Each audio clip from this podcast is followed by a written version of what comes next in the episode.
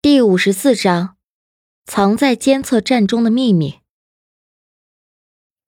人在枪口下，不得不低头。刘长乐保持着沉默，脸色平静的看着持枪的汉子，脑中飞快的思考着对策。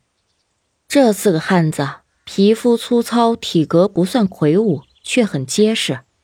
他们穿着厚实的硬底皮鞋和老式的旧军装。应该是这常在山里活动的山民，不是主事之人。这些山民常年在山中打猎，性格冷硬，对生命缺乏怜悯，行事也比较粗暴。得罪他们，肯定免不了皮肉之苦。刘长乐手举得更高了，呃，别动手，俺俩配合，恁们说啥是啥。改用许久没有说过的方言之后，持枪的汉子冷硬的表情也缓和了下来。垂下了枪口，都是洛城嘞，那恁俩找俺们麻烦干啥？俺们就是指着这挣钱养家，供孩儿上学，可容不得一点闪失啊！魏正义接过话，呃呃，老乡别激动啊，俺俩就是听朋友说这里有玩刺激的，过来看看，想见识见识。白天找一圈也没找到门路，这肯定是误会，俺俩咋可能找你们麻烦呢？山民看着朴实，可并不容易忽悠。持枪的汉子又扬起了枪口，态度坚决：“这俺可管不着，恁俩等会儿给管事的说去吧。老四，把他俩手绑好，头蒙上。”牵着猎狗的汉子松开了牵引绳，走上前，从腰间取下麻绳，冲着两人说道：“老实点儿，要不俺们下手可没轻重。”言语的威胁没什么威慑力。重点是猎枪抬起了枪口，虎视眈眈的猎狗以及围上来的另两个汉子。刘长乐微叹口气，站起身，配合的将双手垂到后腰处并拢，任由老四用麻绳系紧。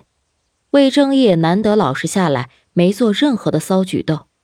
待老四给两人手绑上，持枪的汉子又不放心的叮嘱道：“再检查一下，看绑紧没，别给我整出啥岔子来。”老四闻言，又仔细的检查了一遍，紧得很啊，他俩挣不开。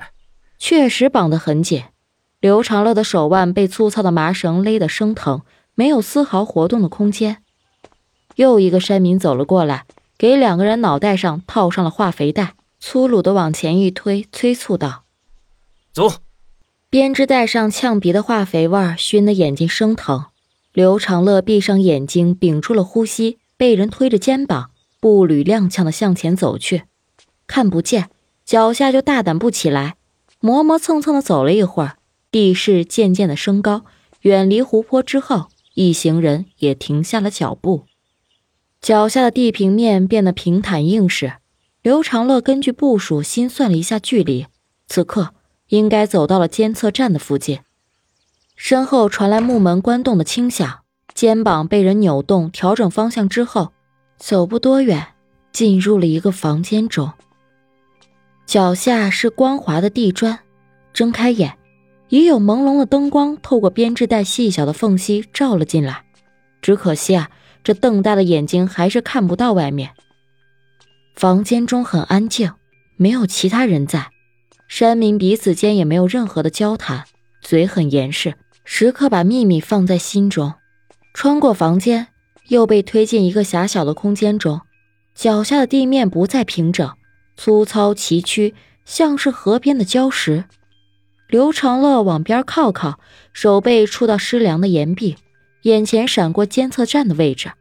很显然，在那片山坡内有一个巨大的石灰岩溶洞，所以度假山庄的老板才在此捐建了监测站，借着建筑之便开发溶洞。监测站拖延工期不是因为资金问题，而是地下庞大的工程需要更多的时间。哪怕是对手，刘长乐也不得不夸一句：这一手啊，真是聪明。犯罪的思路应该是天湖度假山庄提供合理的人流量，然后再由捐建监测站拿到动工许可。建成之后，含有人质的监测站成为溶洞的天然掩护。巡护的志愿者全部换成人贩集团的人，再吸收到禁猎影响的猎人外围的力量，盗猎兼具保护监测站的秘密。度假山庄惨淡的经营，避免引起景区管委会的过度关注，也筛选了外来的游客，最大限度的保护秘密。户外用品店老板所说的由向导带队进山的游客，目的地啊，十有八九就是这里。思考间，耳边传来电梯开合的声音，身体忽然一个趔趄，被人粗暴的推进了电梯里，撞到了桥箱上。持枪的汉子没跟进来，站在电梯外叮嘱着：“别打马虎眼，看紧点把他俩带给老板才算完成任务。俺们得带着虎子再上去转转，就不跟着下去了。”电梯门闭合，开始往下沉去，一把刀架在脖子上，同时传来恶狠狠的声音：“敢搞事儿，俺直接就是一刀，听懂没？”刘长乐侧头躲过刀锋，点点头。心中暗自吐槽：这明明魏正义更是高大健壮，怎么不把刀架在他的脖子上？